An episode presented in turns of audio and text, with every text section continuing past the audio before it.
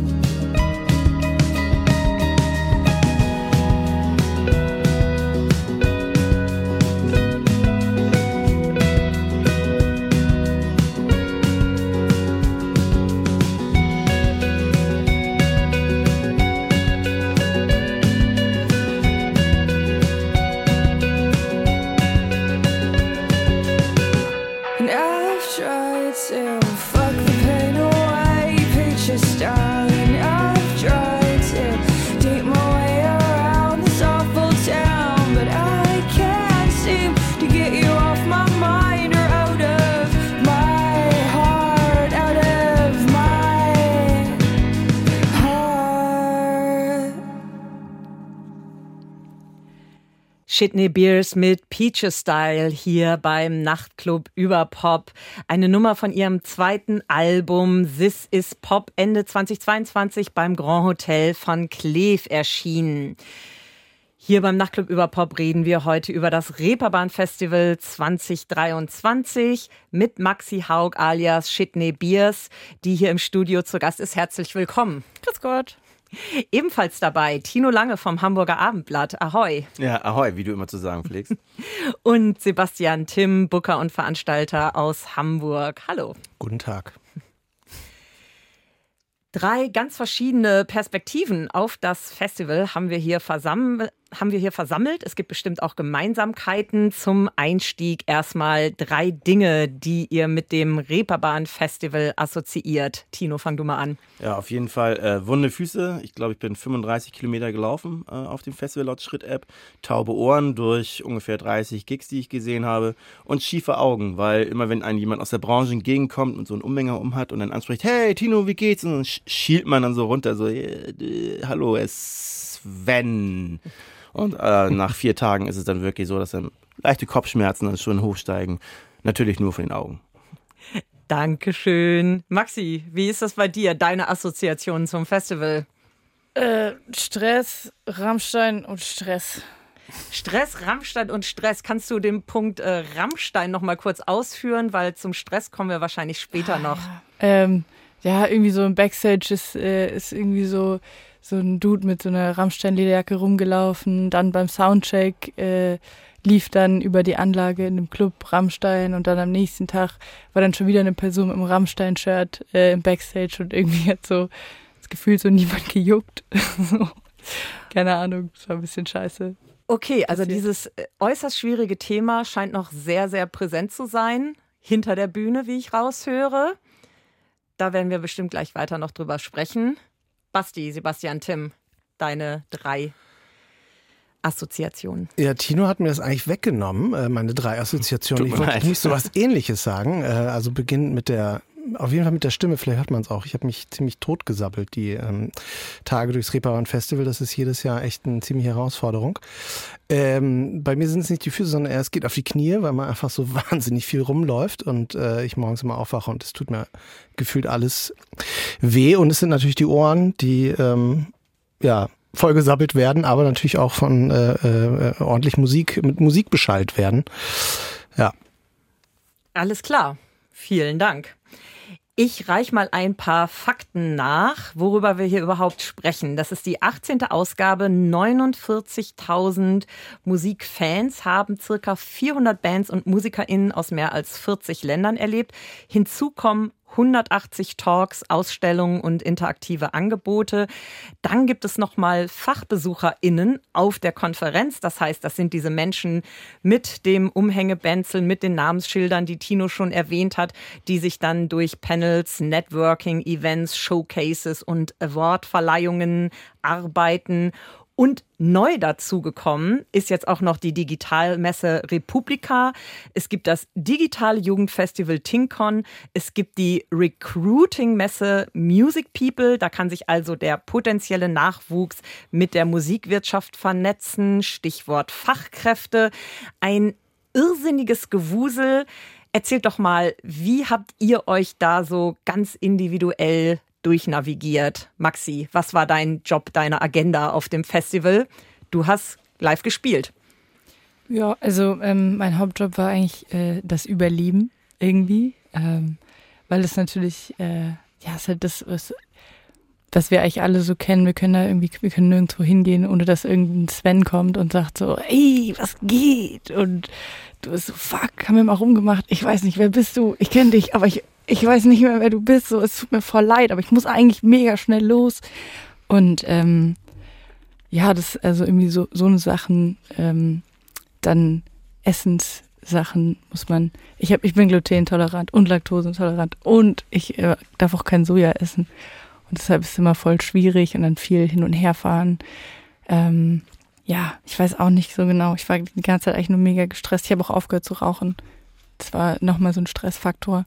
Also erstmal infrastrukturelle Dinge klären, bevor es dann auf die jeweiligen Bühnen geht, höre ich daraus. Auf jeden Fall, das ist, äh, das ist ein großes Thema. Und dann halt dadurch, dass halt das auch, ähm, auch so, äh, so weitläufig ist, dass man nicht irgendwie so einen Bereich hat, wo man, wo dann irgendwie alles stattfindet, sondern das äh, über so die ganze Stadt verteilt ist ähm, und dann man sich so vornimmt, irgendwie so viele Dinge zu tun und dann hat man gar keine Zeit und dann kommt man irgendwo nicht rein, weil man einen Rucksack dabei hat und dann werden alle Leute so.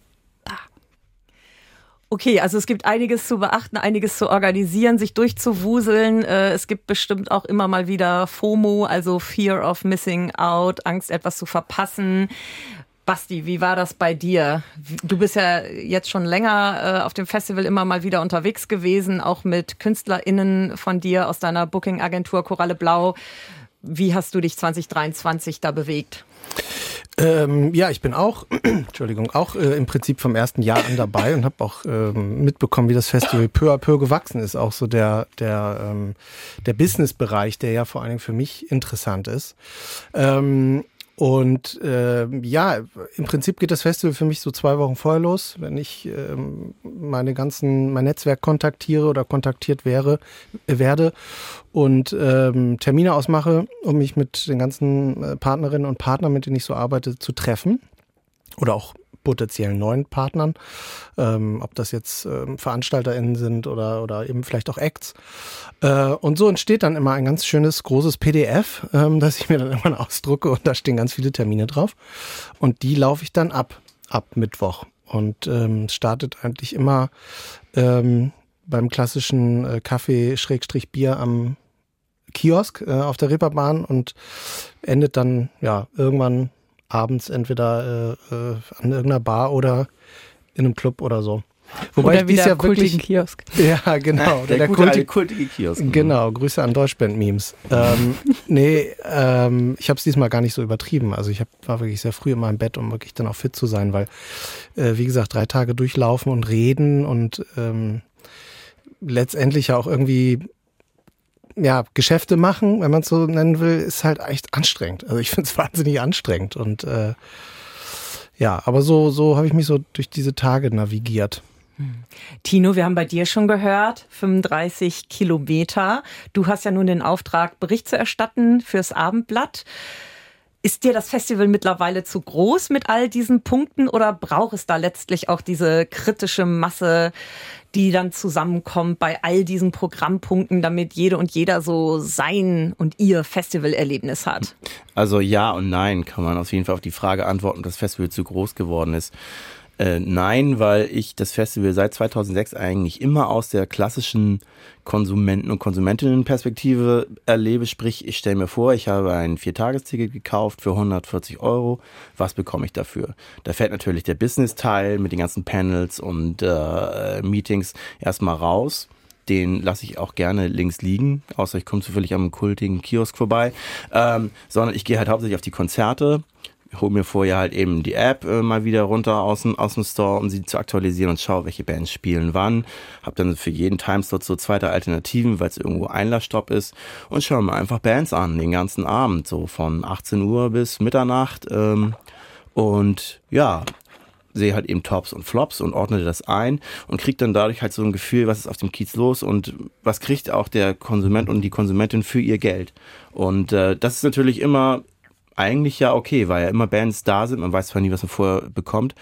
Hauptsache ist halt eben nicht zu den großen Namen gehen, nicht zu den Pretenders oder Highs, weil dann stehst du zwei Stunden in der Schlange und verpasst in der Zeit, Stichwort FOMO, vielleicht drei, vier andere Bands. So wie ich Shitney Beers verpasst habe, was mir wirklich etwas unangenehm ist gerade. Nee, ist voll okay. wirklich. Eine Band, die du gesehen hast, ist die israelisch-persische Sängerin und Schauspielerin Liras. Äh, die ist, glaube ich, auch mit mehreren aufgetreten oder war die ganz, ganz solo am Start äh, im Mojo? Nee, die hatte eine fantastische Band dabei mit äh, dem vollen Programm, also halt eben äh, Gitarrist, äh, Keyboarder, äh, Basser und unfassbar dichten schon trancing Sound entworfen, halt durch diese Vermischung aus äh, iranischen und türkischen musikalischen Einflüssen und westlicher Rockmusik, Surf, ähm, Garage. War wirklich beeindruckend. Da hören wir jetzt mal rein. Liras mit Roya.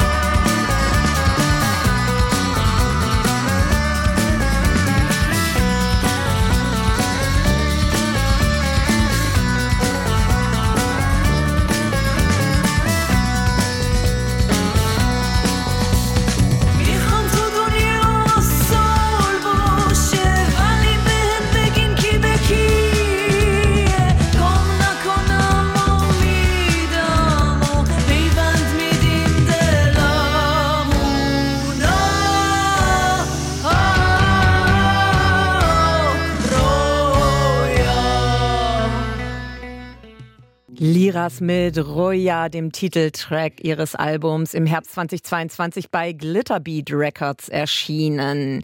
Hier ist nach wie vor der Nachtclub Überpop mit Biggie Pop am Mikrofon und zu Gast im Studio Booker und Veranstalter Sebastian Timm, Indie-Pop-Artist Maxi Haug alias Shitney Beers und Musikjournalist Tino Lange vom Hamburger Abendblatt. Wir sprechen über das Reeperbahn Festival 2023. Was war war was lässt sich kritisieren, welche Impulse gehen von dem Festival aus. Und Maxi, du bist aufgetreten am Festival Mittwoch im Head Crash um 22.50 Uhr. Der geschätzte Kollege Mathis Köppinghoff hat auf dem NDR-Blog Folgendes geschrieben. Singer, SongwriterInnen, Indie-Rock. Mal augenzwinkernd selbstironisch, mal zerbrechlich zart. Das ist genau meine Art von Feierabend-Soundtrack. Und wie man schon zwischen den Zeilen bemerkt, gefällt mir auch dieses Konzert. Vor allem der Song Keys vom ersten Album. Und äh, die werte Kollegin Nadine Rinke von der Mopo, bei der war zu lesen, dass es bei dir sehr voll war, auch schon zum Soundcheck und dass du dann 50 Minuten gespielt hast. Erzähl doch mal, bis es soweit ist, bis du also auf der Bühne vom Headcrash stehst. Wie gestaltet sich so ein Festivaltag für dich als Artist? Also was machst du da so von A bis Z? Wie sortiert ihr euch als Band? Wann müsst ihr da sein? Was gibt's alles aufzubauen? Was gibt's da so für ein Hassel?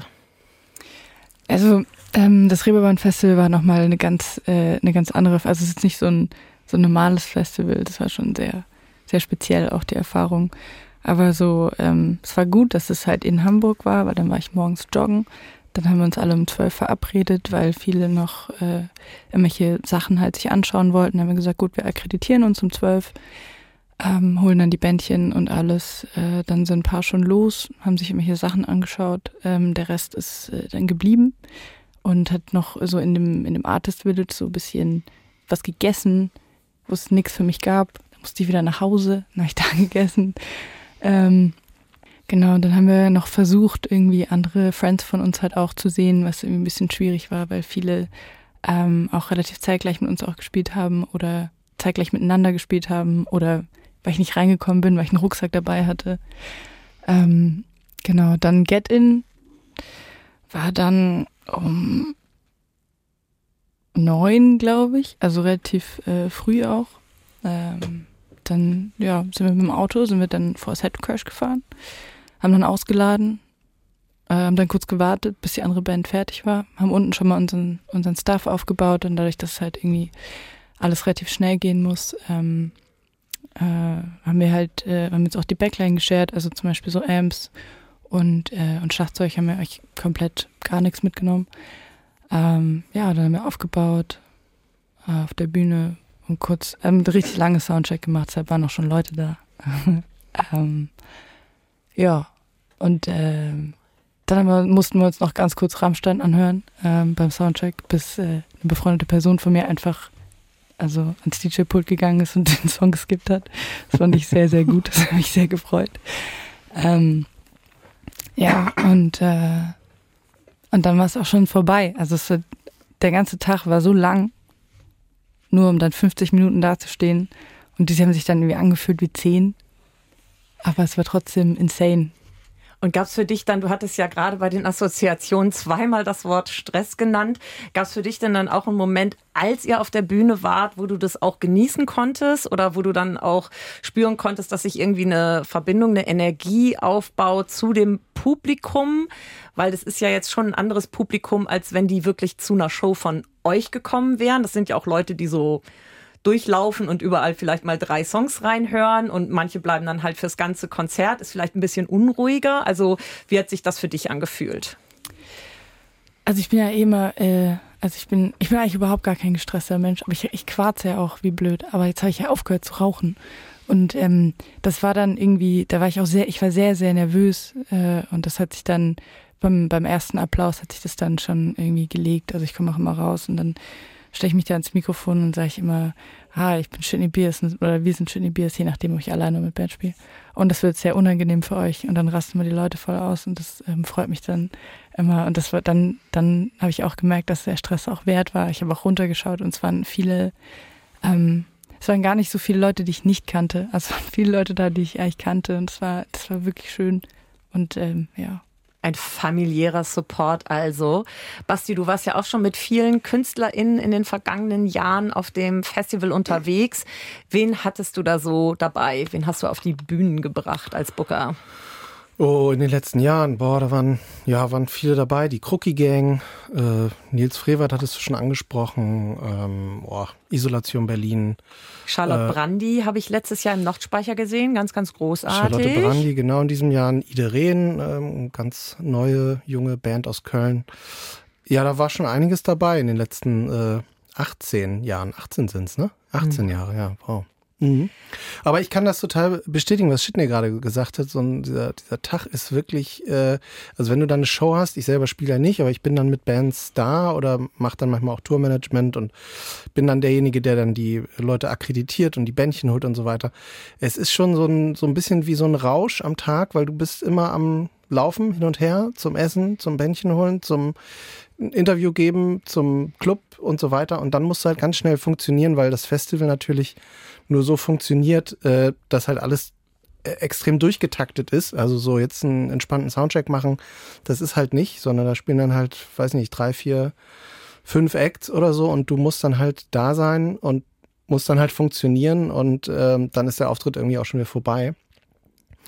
Also ähm, finde das so für, für einen Act schon, es, es macht total Sinn und anders lässt sich das auch nicht organisieren, gar keine Kritik am Festival, aber es ist für ein, für Act schon echt immer eine ganz schöne Keule da äh, durchzurauschen. Mhm.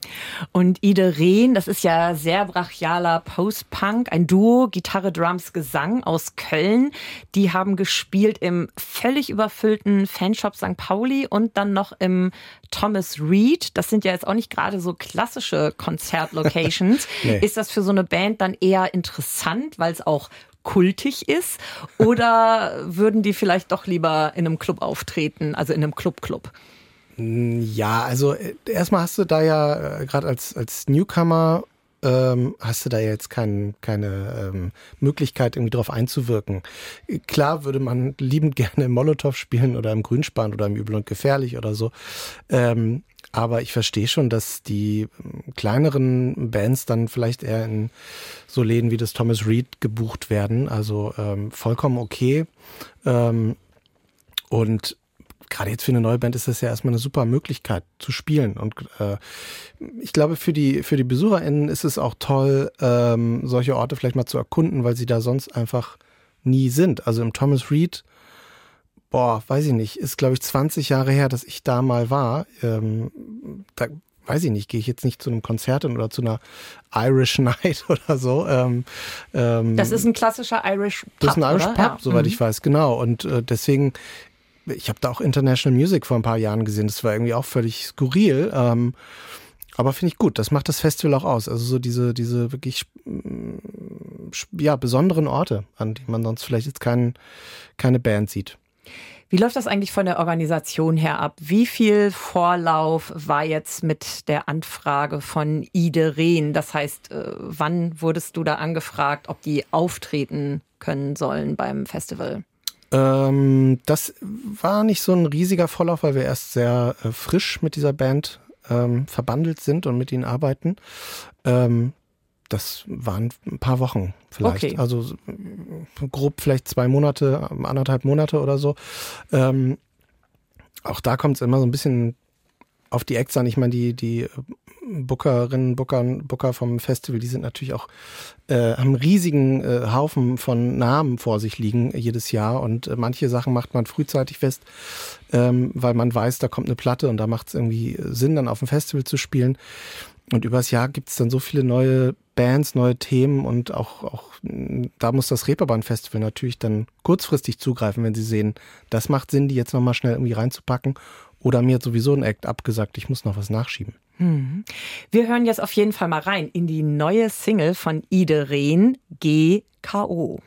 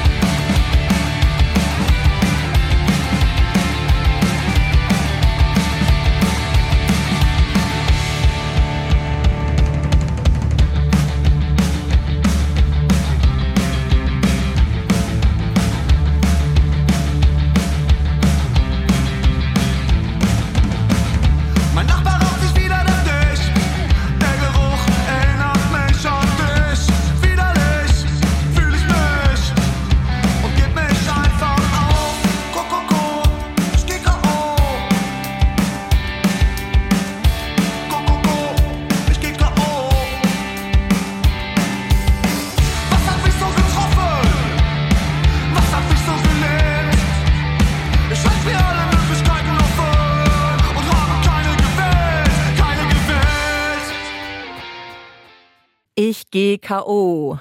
Oder kurz GKO, Ide Rehn hier beim Nachtclub über Pop. Biggie Pop am Mikrofon. Zu Gast im Studio Sebastian Tim, Maxi Haug alias Shitney Beers und Tino Lange. Und wir sprechen über das Reeperbahn Festival. Ide Rehn haben gespielt, unter anderem im Thomas Reed, einem Irish Pub. Und Tino, du hast auch eine ganz wunderbare Reportage geschrieben fürs Hamburger Abendblatt zu der Band Polish Kid und deren ganzen äh, ja, Ablauf beim Reeperbahn Festival. Die haben sogar mehrmals gespielt und du hast sie begleitet äh, vom Garten ihres Labelchefs Lars Leverenz, der ähm, eben Audiolied leitet, übers Thomas Reed zum Enjoy Repa Bus, zum Headcrash mit allen Höhen und Tiefen und Tonproblemen. Hast du den Eindruck, so dieses Festival lohnt sich für so eine Band wie Polish Kid. Das, ähm Auch hier ist wieder die äh, Antwort Jein. Finanziell auf jeden Fall nicht, ähm, weil äh, kommen halt eben aus Leipzig mit vier Mann, also drei Mann und noch, äh, noch einer Frau, Freundin von, von der Band angefahren. Sprich, äh, ein Van wird halt eben gemietet, vier Tage. Äh, Unterkunft haben sie erledigt, indem sie bei ihrem Labelchef auf Luftmatratzen gepennt haben. So hast du noch ein bisschen Lebenshaltung vor Ort. Und ja, ich sage jetzt nicht, wie hoch die Gage war. 700 Euro. ähm, so, und das ist halt eben schon für Benzin und Auto im Prinzip weg. Ne? 700 Euro für alle Auftritte oder für einen? Das ist das, was sie so insgesamt eingesagt haben für okay. das komplette äh, Festival, ja, genau.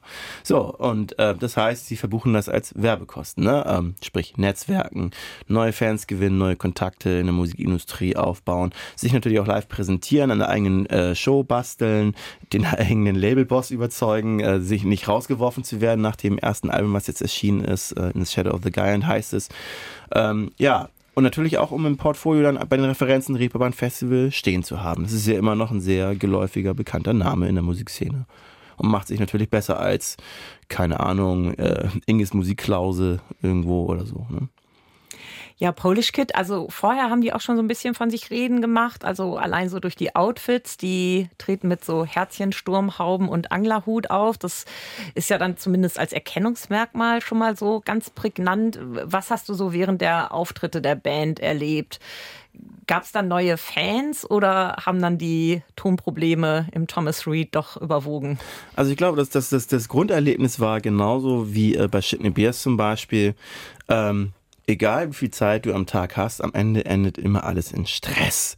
So, und äh, das war halt eben auch bei Polish Kid genauso. Die Umbaupausen sind halt extrem kurz. Du hast vielleicht eine Minute, zwei Minuten Zeit, um wirklich einen Soundcheck zu machen, der eigentlich nur daraus besteht, ist eigentlich alles an und dann geht's schon los. Und du hast dann irgendwie, haben sie nicht gemerkt, dass eben das Hauptmikro vom Sänger, von Paul, äh, nicht wirklich an war, äh, dass das Signal zu schwach war, was die Band aber nicht gemerkt hat und dem Mischer war es egal. Und ja, und die Stimmung war dann erst gut natürlich beim äh, Konzert und sackte dann immer, immer weiter ab im Publikum, weil sie den Sänger nicht gehört haben. Das übertrug sich auf die Bühne. Und dann war der Gig auch schon vorbei. So, und dann stehst du da.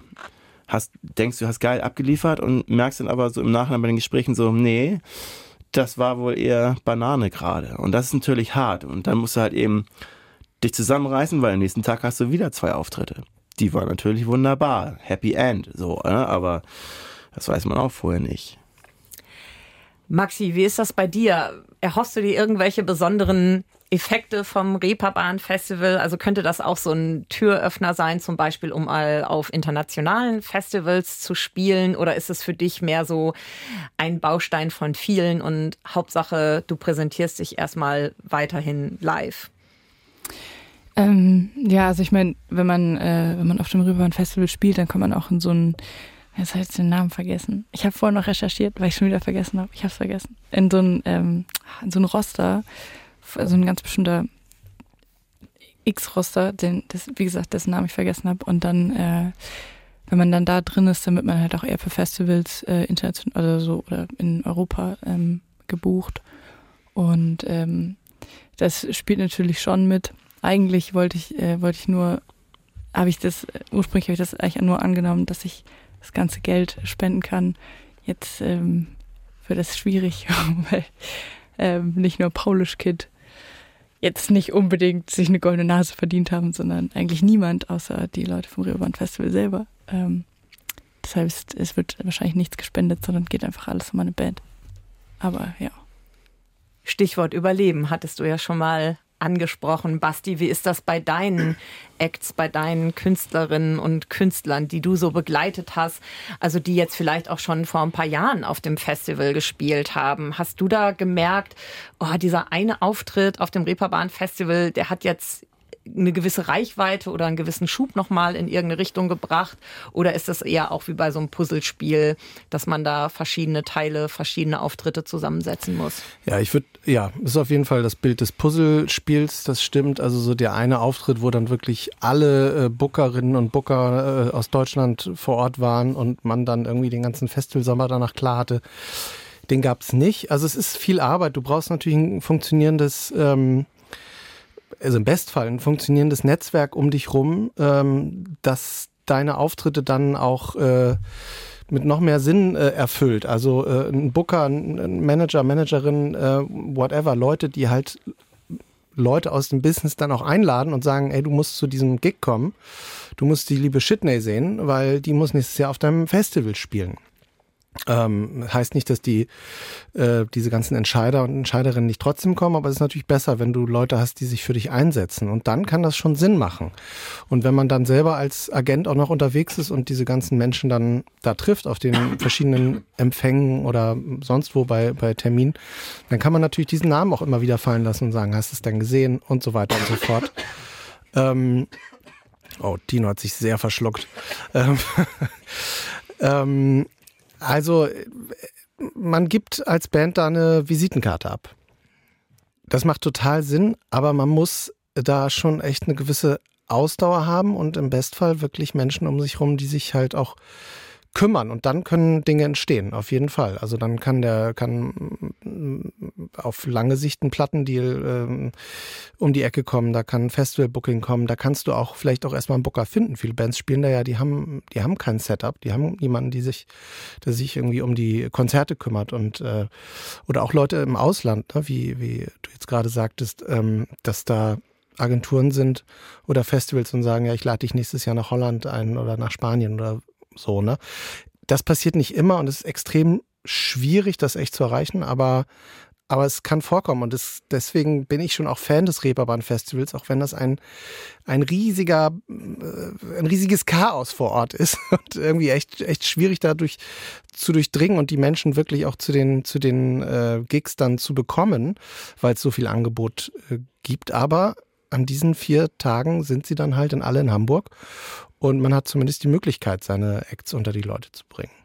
Und vielleicht noch mal ganz kurz zum Thema Gagen. Also ich verstehe euch da total, ähm, äh, wenn ihr jetzt diese niedrigen Gagen ansprecht. Ich bin ja selber Booker und möchte natürlich auch das meiste für meine Acts rausholen. Ich finde auch, dass ähm, solche Gagen nicht ähm, auf dem Papier nicht fair sind, weil sie einfach nicht das, äh, also niemand wird davon irgendwie ansatzweise fair bezahlt. Kannst vielleicht gerade mal Bus und die Reisekosten äh, ein Techniker vielleicht zahlen und dann hat jeder noch einen Fuffi, wenn überhaupt, äh, raus.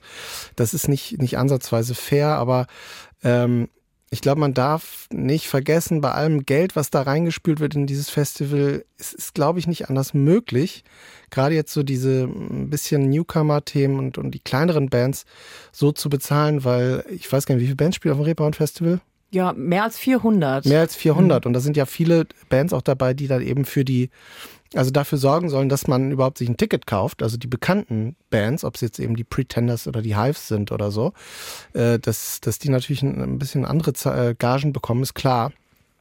Ähm, deswegen, naja, also ich bin, bin, äh, bin da schon auf eurer Seite und finde es auch nicht fair, aber ich finde, das muss man schon ehrlicherweise auch sagen, es ist auch nicht nicht einfach, da jetzt jeder Band irgendwie gleich eine vierstellige Summe zu bezahlen, die irgendwo man sagt, boah, das ist aber, das lohnt sich ja richtig.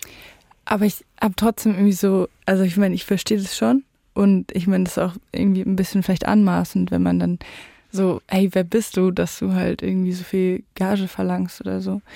Ähm, andererseits, wenn man sich halt so überlegt, dass, ähm, dass halt zum Beispiel dass wir für, für Shows, die wir in anderen Städten spielen, wo Leute wirklich kommen, um uns zu sehen, wo wir weniger Stress haben, so wo wo viel äh, ja einfach viel, viel weniger auch negative Dinge mit verbunden sind irgendwie, ähm, wenn wir dafür mehr Geld bekommen. Natürlich haben wir dann auch einen Anfahrtsweg. In Hamburg wir jetzt keinen Anfahrtsweg oder so, aber ich meine, es sind ja nicht nur wir, es sind halt auch, ich habe auch mit einer Band äh, irgendwie aus Schweden gesprochen, die halt auch so sagen, ja, hey, das, wir machen das halt, um irgendwie gesehen zu werden. Also das ist halt, das ist so, so wenig Wertschätzung. Ähm, und dann denke ich mir so, hey, brauchen wir aber 400 Bands? Ist es nötig? Weil, wie gesagt, es spielen ja auch super viele so irgendwie gleichzeitig und dann muss man dann, dann verlässt man dann die eine Band, so schaut sich dann irgendwie so, ja, keine Ahnung, so fünf Minuten von denen an, um dann irgendwie ähm, von irgendwie, keine Ahnung, der Hans-Alberts-Klausel dann irgendwie zum, zur Kirche St. Pauli zu hasseln, mhm. um dann dann noch so die letzten zwei Minuten von so einer anderen Band und allein, also einfach so vielleicht organisator äh, organisatorisch, dass man sich dann überlegt, okay, hey, machen wir vielleicht weniger Bands, wie wäre das? Oder, ähm, oder schauen wir, dass wir halt irgendwie den Schedule irgendwie angleichen und sowas und dann ist es halt vielleicht dann auch irgendwie, können wir dann gerechter halt auch dann das Geld verteilen, das viele Geld, das wir schon irgendwie bekommen. Mhm. Ich meine, ein Ticket ist ja auch teuer und wir bekommen ja, also als Artist, wir bekommen ja nicht, wir bekommen ja nur so diesen einen Tag, wo wir halt uns alles anschauen können und dann für den Rest müssen wir zahlen. Okay, wir bekommen so ein bisschen vergünstigt, aber ich meine, das ja, ja. Halt dann irgendwie auch nicht ja, so ich verstehe total, was du sagst. Ich Oder glaub, Pennplätze. Mhm. Weißt du so, dann, wie gesagt, dann diese, zum Beispiel diese eine Band aus Schweden, mit der ich gesprochen habe, so, die waren dann halt auch so, ja, wir haben uns jetzt ein Hotel dann gebucht, mhm. aber für so ein bisschen länger noch. Oder, ähm, oder hier Polish Kid, die dann halt irgendwie bei, bei Lars auf irgendwelchen Lumas irgendwie mhm. im Wohnzimmer pennen. Das finde ich schon das finde ich schon auch irgendwie scheiße, weil ich meine, wir, ich spreche für uns alle so. Wir stehen da, wir machen so einen Seelenstriptease für Leute, die sich eigentlich, die, die gar keinen Bock auf uns haben, die, die nur sich überlegen die ganze Zeit, wie kann ich das am besten vermarkten, wo kann ich das am besten vermarkten. Ähm, und, und wir ziehen, wir machen uns da nackig vor denen. So, und wir kriegen nichts. So, also wie gesagt, bei uns ist ja egal, weil wir wohnen ja alle in Hamburg, außer Kevin, der wohnt in Berlin. Aber ist ja egal. Dass wir keine Pennplätze bekommen haben, ist schon okay. Aber ich meine dann so, so Bands von halt außerhalb, dass die keine Pennplätze bekommen, dass die halt eine lächerliche Gage bekommen. Mhm. I don't know. Ja, also, also das vielleicht noch kurz das, das mit dem Punkt weniger Bands, das finde ich auf jeden Fall einen interessanten Ansatz. Müsste man vielleicht mal mit den, mit den VeranstalterInnen vom Festival besprechen, weil ich finde es als, als Besucher, der da hingeht, also wenn ich dir jetzt wirklich, wie Tino sagte, ein Ticket kaufe und rumlaufe, mir ist es viel zu viel. Also ich bin komplett überfordert. Ähm, und eben genau dieses mal fünf Minuten hier reinluschern, dann läufst du wieder einen Kilometer dahin und stehst da an und äh, ich habe dann auch schnell keinen Bock mehr. Aber ich weiß auch von vielen Leuten, dass das genau den Reiz ausmacht. Also diese komplette Überforderung und dieses, boah, da habe ich eine Band gesehen und äh, eben so, so sich komplett überraschen zu lassen und treiben zu lassen. Ähm, aber ich, ja, ich weiß genau, was du meinst. Also auch dieses keine Übernachtung und so weiter, das sollte eigentlich einfach zum guten Ton gehören.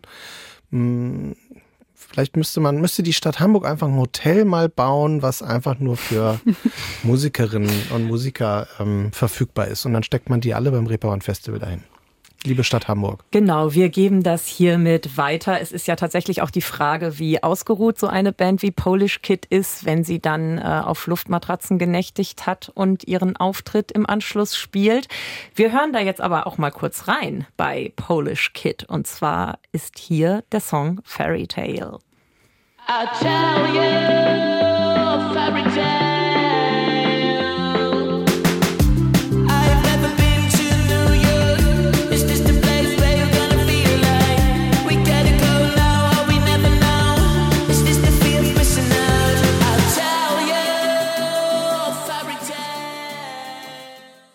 Polish Kid mit Fairy Tale vom Album In the Shadow of a Giant am 15. September 23 bei Audiolied erschienen. Hier ist der Nachtclub über Pop mit Biggie Pop am Mikro und zu Gast nach wie vor Sebastian, Tim, Shitney Beers und Tino Lange.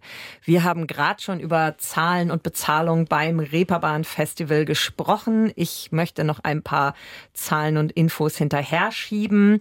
Die Veranstaltung finanziert sich zu 25 Prozent aus den Ticketerlösen der Konferenzteilnehmenden und des Festivalpublikums, zu 54 Prozent aus der öffentlichen Hand und zu 21 Prozent mit der Hilfe von Sponsoring und WerbepartnerInnen. Und die Beauftragte der Bundesregierung für Kultur und Medien und das Land Hamburg unterstützen die veranstaltende RBX GmbH, so heißt sie mittlerweile, in 2023 für unterschiedliche Vorhaben, voraussichtlich mit insgesamt etwa 8,5 Millionen Euro. Auf die Umsetzung des Festivals entfallen etwa 3,5 Millionen Euro Förderanteil für Sachkosten. Also das mal so als grobe Hausnummer. Tino, du hattest schon gesagt, ein reguläres Festivalticket kostet 140 Euro. Korrekt, ja. Das Konferenzticket liegt jetzt ungefähr bei 500 Euro. Es ist auch Kritik aufgekommen, weil zum Beispiel Länder wie Dänemark, Schweden und auch ein Popverbund aus dem osteuropäischen Raum dieses Jahr beim Reeperbahn Festival gefehlt haben, ebenso einige kleine Firmen. Darauf aufmerksam gemacht hat unter anderem Fabian Schütze mit seinem kritischen Musikbusiness-Portal Low Budget High Spirit. Er schreibt unter anderem, äh, es verzichten kleine Companies und Länder, in denen die Kulturförderung nicht so üppig fließt, inzwischen auf die Teilnahme. Tino, du begleitest das Festival ja journalistisch jetzt schon von Anfang an, auch wirklich kritisch und wohlwollend gleichermaßen ist das Festival zu teuer geworden, zumindest für manche AkteurInnen? Also ich glaube auf jeden Fall. Mein Eindruck ist, wenn ich jetzt das Reeperbahn Festival zum Beispiel als Party sehe, dann waren die ersten Jahre so, äh, da kamen die Leute, weil sie hin wollten. Dann kam der Punkt, wo die Leute kommen mussten aus der Branche, weil sie hin mussten. Und jetzt ist so, so die, die Party äh, ist so neigt sozusagen dem Ende zu, aber keiner hat Lust zu gehen, weil niemand als Erster gehen will, weil es so ein bisschen peinlich ist. Und man wartet so darauf, bis so der Erste äh, nach Hause geht, um sich dann anzuschließen. Dann hast du so eine Stampede, wo dann alle rausrennen. Äh, es gab und gibt genug Medien- und Musikevents in den letzten Jahren, äh, wo man diese Entwicklung sozusagen beobachten konnte. Stichwort zum Beispiel Popcom. Und ich sehe schon die Gefahr, dass es bei dem Reeperbahn Festival, wenn die Entwicklung so weitergeht, wie sie bisher ist, äh, dass es genauso werden kann. Weil wie oft ich angesprochen wurde in vier Tagen von Leuten aus dem äh, Business, äh, dass sie entweder keinen Bock mehr haben oder sich auf jeden Fall kein Konferenzticket mehr äh, gekauft haben, sondern nur noch am kultigen Kiosk rumhängen, äh, dann ist es schon eine ähm, gefährliche Entwicklung, die sich da abzuzeichnen tut. Gerade wenn zum Beispiel Exportbüros aus Schweden und Dänemark eigentlich die Popnation schlechthin schlechthin äh, äh, in Europa, wenn die nicht mehr dabei sind, das ist schon ein Alarmsignal dann. Und was glaubst du muss passieren, damit es da so ein Turnaround gibt, also damit das Ganze wieder fresh und auch erschwinglich wird? Also trotz der, ich weiß, gestiegenen Kosten, die die Ausrichtung des Festivals immer mit sich bringt, darf es nächstes Jahr nicht noch teurer werden.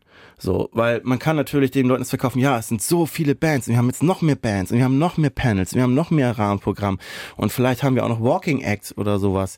Ähm, so, aber man kann nicht immer den Topf sozusagen mit Suppe immer größer machen, weil mein Löffel wird auch nicht immer größer. Ich kann immer nur jedes Jahr vier oder fünf Bands am Abend sehen. Ob das nun jetzt 300 oder 400 oder 800 sind, die da kommen, das macht für mich als Konsumenten oder auch als äh, Delegierten keinen Unterschied. Aber der Unterschied ist, den sehe ich dann im Preis und den bin ich dann irgendwann nicht mehr bereit zu zahlen für dasselbe Erlebnis, was ich zehn Jahre vorher hatte. Hm. Für die Hälfte. Also das Thema Awareness äh, war ja auch sehr präsent auf dem diesjährigen Reeperbahn Festival. Was ich da so raushöre, du forderst im Endeffekt diese Awareness auch für die gesamte organisatorische Struktur ein. Das habe ich auch bei Maxi rausgehört oder bei Basti äh, Awareness, Achtsamkeit füreinander, vielleicht auch in Bezug darauf, dass man dann ordentlich schlafen möchte, bevor man einen Auftritt hat oder auch noch mehr Geld verdienen als Künstlerin, als Artist. Auch das gehört natürlich dazu.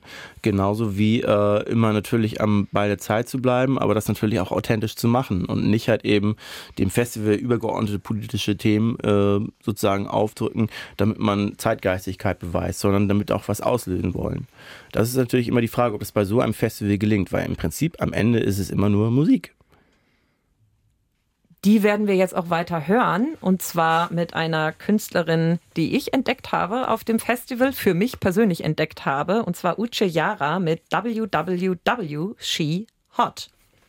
Whole wide world we suck, whole wide world gets rough, whole wide world she hot, whole wide world we suck, whole wide world we suck, whole wide world gets rough, whole wide world she hot, whole wide world we suck, whole wide world we suck, whole wide world gets rough, whole wide world she hot, whole wide world we suck, whole wide world Five, six, seven, eight.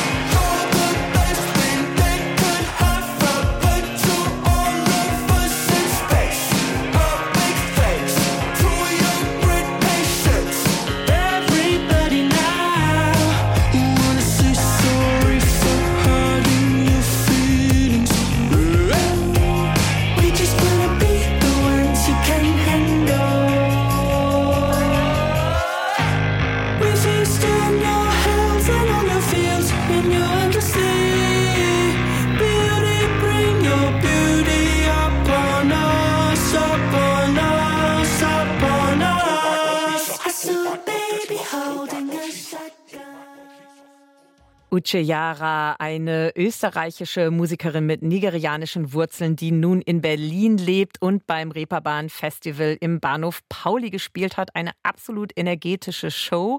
Ich war Instant Fan und werde das auch weiter verfolgen, was sie mit ihrer fantastischen Band so auf die Beine stellen wird. Wir hier beim Nachtclub über Pop reden nach wie vor über das Reeperbahn Festival 2023. Da sich die Sendung langsam dem Ende neigt, würde ich gerne von meinen Gästen wissen wollen, was nehmt ihr denn so an positiven Impulsen mit aus diesen vier Festivaltagen? Was sind eventuell auch so Trends, die sich abgezeichnet haben, wo ihr sagt, das werde ich jetzt mal weiter verfolgen? Basti, leg du mal los. Oh, Trends. Äh, ich also ein Trend äh, habe ich jetzt nicht, ähm, nehme ich nicht mit. Ähm, ich finde auch, was Tino gerade sagte, ganz richtig. Also man kann ähm, alle möglichen äh, extrem wichtigen Themen unserer Zeit äh, benennen, muss man auch immer wieder adressieren und so weiter. Aber am Ende ist es Musik. Und äh, nur darum geht's beim Reeperbahn Festival und eben für mich jetzt als, als Menschen, der hinter der Bühne eher die Fäden zieht und, und Bands und KünstlerInnen vertritt ist es einfach eine, äh, ja, wie ein Klassentreffen, eine Kontaktbörse. Es ist einfach äh, ein riesengroßes, sehr langes Meeting. Ähm, und ähm, das wird es für mich weiterhin bleiben bei allen äh, total richtigen und wichtigen Themen, die wir jetzt heute hier besprochen haben. Auch vielleicht den, den kritischen Themen. Ähm, ja, bleibt es für mich einfach die wichtigste Branchenveranstaltung. Ähm, und da komme ich nicht drum herum. Wir haben gerade im Vorgespräch auch festgestellt, dass äh, Shitney Beers, die hier ebenfalls im Studio zu Gast ist, auf einer Veranstaltung von dir auftreten wird, so als kleiner Ausblick in 2024, nämlich im Mai beim Hanse Song Festival in Stade. Stade. Richtig. Kann man sich schon mal in den Kalender schreiben. Yay. Die Arme gehen hoch bei Shitney. Ach so, ja. Das ja, kann man, kann man ja, nicht sehen. Kann man ne? nicht sehen. Tino hebt auch die Arme. Ja. Maxi, was nimmst du als positiven Impuls vom Festival mit? Gibt es da was? Ich war, ich war sehr, ähm, sehr negativ die ganze Zeit. Es tut mir auch voll leid. Ähm, nee, aber ich fand, ich fand zum Beispiel. Dafür sind ich, wir hier. also, um uns konstruktiv zu äußern. Ja, natürlich. Ähm, nee, ich fand zum Beispiel äh, wundervoll, wie, wie divers auch das Line-Up war. Also, ähm, wie viele Flinter-Acts halt dann auch da waren und auch gebucht wurden. Ähm, weil, obwohl wir sehr laut sind und obwohl wir uns oft äußern, ähm, also viele äußern und sehr laut auch äußern und das auch immer wieder ansprechen, dass bei Festivals halt eben die Flinterbeteiligung so gering ist, ähm, wird man dann doch nicht so oft gehört und deshalb war ich dann so sehr, ähm, habe ich mich sehr gefreut darüber, dass äh, ja, dass viele Flinters im, ähm, äh, im Line-Up waren. Vielen Dank. Tino, was nimmst du mit? Eigentlich tatsächlich das äh, gleiche wie Maxi. Ähm, wir hatten ja dieses Jahr, glaube ich, einen Anteil von äh, weiblichen oder non-binären Künstlerinnen von 55 Prozent im, im Festival-Gesamtbereich. Äh, und ich glaube, 90 Prozent meiner Festival-Highlights waren alles äh, mit äh, Künstlerinnen, so wie eben Uche Yara zum Beispiel. Ähm, und das zeigt halt eben anderen Festivals wie sagen wir mal Cock am Ring oder so, dass es möglich ist, mehr äh, Frauen und Non-Binäre ins Line-Up aufzunehmen und trotzdem musikalisch auf jeden Fall immer noch ein fantastisches Festival abzuliefern, weil das war es auch dieses Jahr wieder auf dem Kiez. Darf ich ganz kurz reingrätschen? Klar. Ja, äh, Transpersonen sind auch sehr wichtig, dass die auch dabei sind. Also nicht nur Frauen, nicht binär, so allgemein so Flinters. Gut, LGBTQ+. Oder einfach Flinter. Dankeschön, danke. Ja, Tino, du hast noch einen Song mitgebracht. Genau, von einem Mann. Dylan Cartledge, den hast du auch beim Festival erlebt. Ganz kurz, was hat dich an ihm fasziniert? Äh, vor allen Dingen erstmal seine Ausstrahlung. Also ähm, dieser äh, Kerl aus London sieht wirklich aus wie so ein ähm, Football-Verteidiger aus den 70er Jahren, ähm, hat aber das Gemüt eines, ja, eines freundlichen Teddys und man sieht ihn genau sofort an, was er für Musik macht. Der Mann hat Funk, der Mann hat Soul, der Mann hat Groove, der Mann hat richtig Lust, äh, die Leute mitzureißen. Das hat er dann im Nordspeicher auch gemacht und das ist einfach das, wofür das Festival steht. Da kommt halt jemand und denkst dir so, hm, okay, und was kannst du? Und dann stehst du nur noch da und denkst, oh, alles, alles. Ich bedanke mich ganz herzlich bei dieser Runde. Danke, Basti, dass du da warst. Sehr gerne. Danke, Maxi, für deinen Besuch. Immer gern. Und danke, Tino, für deinen Input. Und ich danke auch ganz herzlich Dennis Pfennig an der Technik. Birgit Reuter alias Biggie Pop sagt Ahoi und Tschüss mit Dylan Cartledge und Anything Could Happen.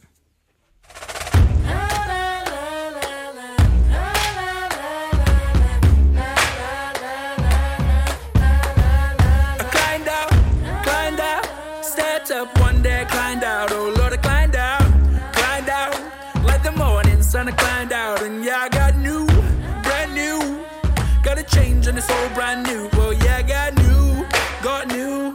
On the sidewalk singing I knew. Yeah, it's alright, it's alright. Both feet firm on the ground, alright. And yeah, it's alright, alright. Got trouble and that's just fine.